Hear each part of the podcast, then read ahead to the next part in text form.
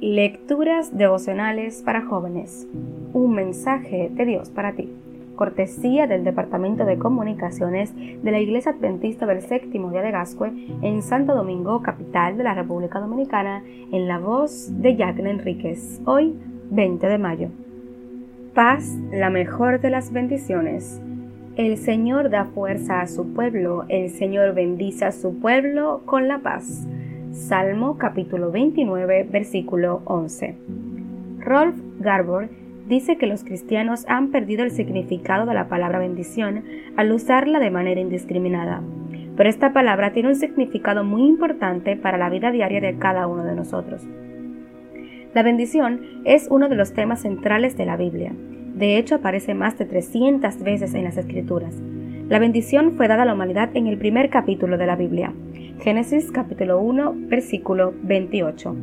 Las bendiciones son restauradas mientras que se eliminan las maldiciones en el último capítulo de la Biblia. Ver Apocalipsis capítulo 22, versículo 3.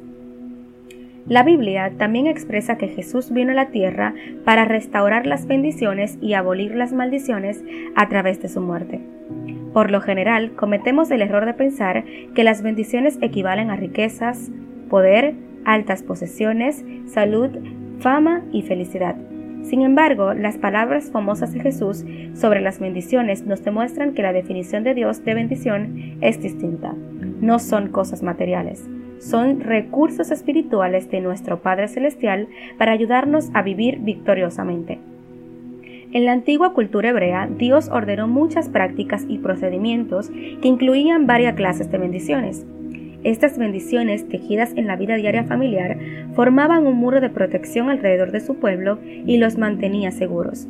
En Mateo capítulo 5, Jesús nos da una lista de personas que son bendecidas, y en dicha lista se incluyen los necesitados, los tristes, los humildes y los perseguidos.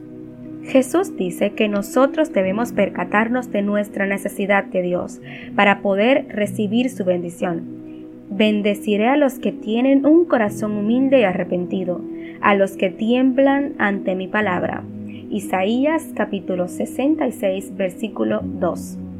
Aquellos que muestran compasión y paz, quienes desean justicia y tienen un corazón puro, son los que demuestran ser verdaderos seguidores de la palabra de Dios. El texto de hoy nos dice que una de las mayores bendiciones que Dios quiere dar a su pueblo es la paz. Hoy Dios te dice, mi bendición es mucho más importante que bienes materiales, es interna y llenará tu vida de paz. Procura hoy una comunión íntima conmigo y recibirás la bendición. Dios te bendiga.